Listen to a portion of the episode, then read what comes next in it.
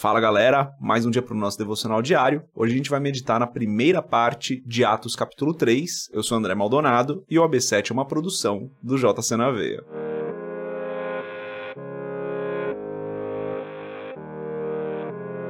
Atos capítulo 3, a partir do versículo 1, diz o seguinte: Certo dia, Pedro e João estavam subindo ao templo na hora da oração, às três horas da tarde. Estava sendo levado para a porta do templo chamada Formosa um aleijado de nascença, que ali era colocado todos os dias para pedir esmolas aos que entravam no templo. Vendo que Pedro e João iam entrar no pátio do templo, pediu-lhes esmola. Pedro e João olharam bem para ele e então Pedro disse: Olhe para nós. O homem olhou para eles com atenção, esperando receber deles alguma coisa. Disse Pedro: Não tenho prata nem ouro, mas o que tenho, isto lhe dou. Em nome de Jesus Cristo, o Nazareno, ande. Segurando-o pela mão direita, ajudou-o a levantar-se e imediatamente os pés e os tornozelos do homem ficaram firmes. E de um salto pôs-se de pé e começou a andar. Depois entrou com eles no pátio do templo, andando, saltando e louvando a Deus. Até aqui, até o versículo 8. Vamos fechar os nossos olhos, curvar nossa cabeça, fazer uma oração. Pai, em nome de Jesus, nós declaramos que o Senhor é santo que o Senhor é justo, que o Senhor é grande, que o Senhor é bom, que o Senhor é um Deus que vive, é o Deus que vive, é misericordioso. O Senhor é perfeito. Em nome de Jesus, Pai, eu peço que o Senhor perdoe os nossos pecados, que o Senhor olhe para nós com olhos de misericórdia, Pai, e nos perdoe porque nós ainda falhamos. Cada um aqui que está ouvindo esse podcast tem as suas falhas, tem os seus erros. Peço que o Senhor nos perdoe.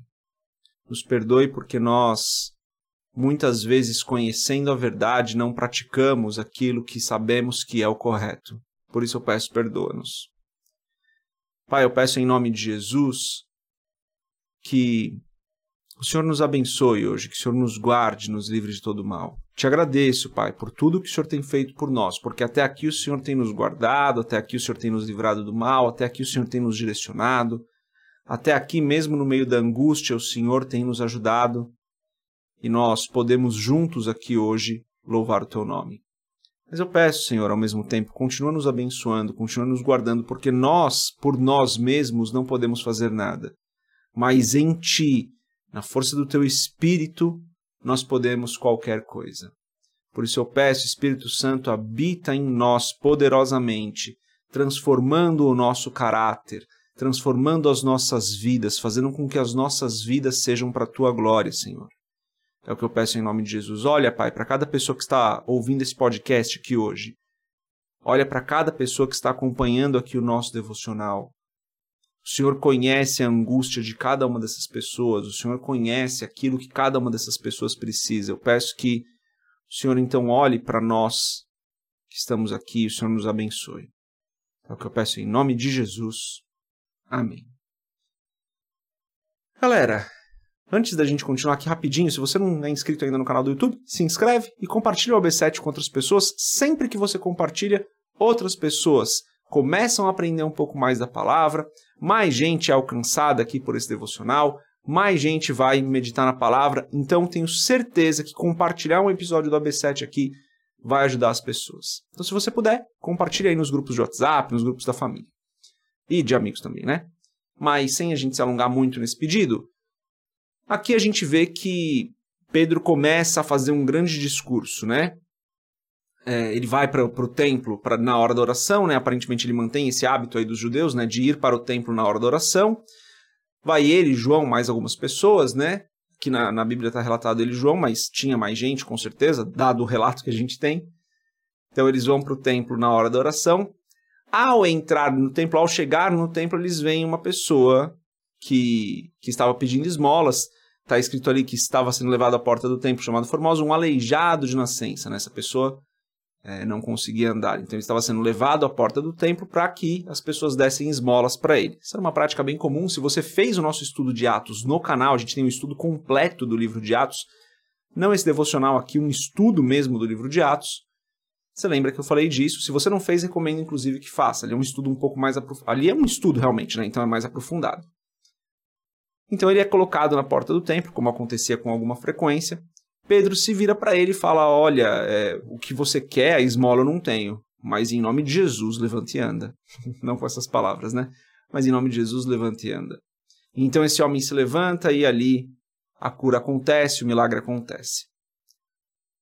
Então, quando eu olho para essa cena, quando eu olho para esse evento, o que eu aprendo é que nós devemos estar atentos às necessidades das pessoas, mas não só aquilo que eles nos pedem, mas aquilo que eles precisam realmente.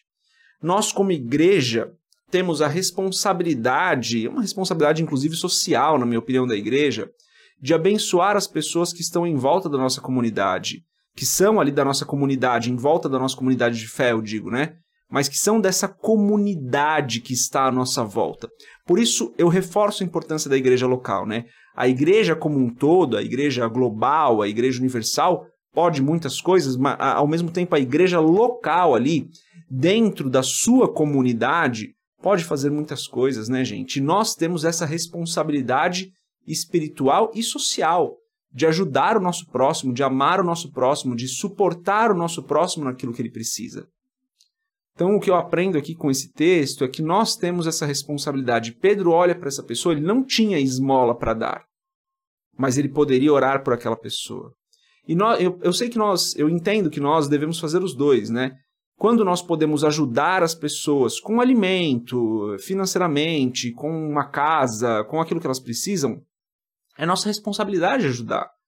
Nossa responsabilidade é olhar para a comunidade que está à nossa volta e abençoar essa comunidade para que as pessoas saibam que a igreja é um lugar que elas podem buscar quando elas precisam, que elas vão ter o alimento natural que elas precisam, mas que elas também vão ter o alimento espiritual que elas precisam. Jesus falou disso, né?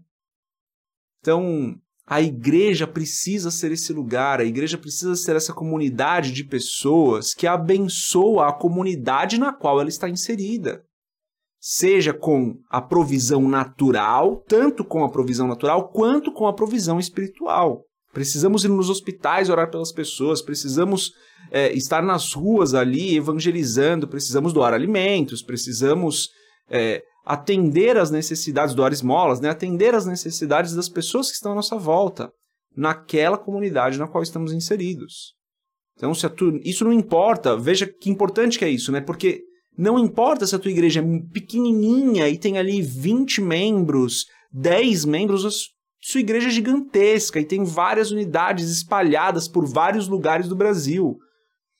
A sua igreja local, aquela na qual você congrega, precisa abençoar a comunidade na, na qual está inserida. Uma responsabilidade da igreja, uma responsabilidade social. Galera, estou indo um pouco além do texto aqui, né? Porque tem muito da minha opinião. Lembra disso, né? Sempre trago a minha opinião aqui nos devocionais, você não precisa nem concordar comigo, mas me parece que é uma, um princípio da palavra que a igreja abençoe a comunidade na qual ela está inserida. É, Pedro aqui estava orando por uma pessoa, levou cura para uma pessoa, para a glória de Deus, mas ele leva cura para uma pessoa que não está declarado na palavra que fazia parte ali da igreja cristã. Tanto que ele apresenta Cristo, né? Ele fala, em nome de Jesus Cristo Nazareno, levante e anda. Então, aparentemente, não era uma pessoa cristã, já não era uma pessoa que cria que Cristo é o Salvador. Então, é nossa responsabilidade, né, gente? Eu creio, creio muito nisso. Creio que é nossa responsabilidade levarmos aquilo que as pessoas precisam, tanto no aspecto natural quanto no aspecto espiritual. Nós precisamos ser uma fonte de bênção. A igreja local precisa ser uma fonte de bênção para a comunidade na qual ela está inserida. Aqui não estou falando para que você tenha um peso, para que você critique. Não, para que você faça a sua reflexão. Como eu, como membro da igreja local, na comunidade na qual eu estou inserido, posso ser uma bênção para as pessoas.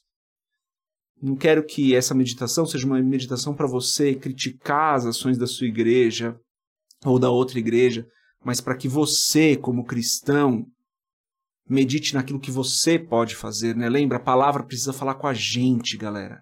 A palavra não é para a gente criticar o próximo, para a gente criticar a igreja, para a gente criticar qualquer coisa. A palavra é para moldar a nossa vida. Então faz uma meditação muito pessoal de como você, como cristão, pode abençoar tanto espiritualmente quanto naturalmente a comunidade na qual você está inserido. Meditação de hoje é essa, galera. Deus abençoe a sua vida. Paz.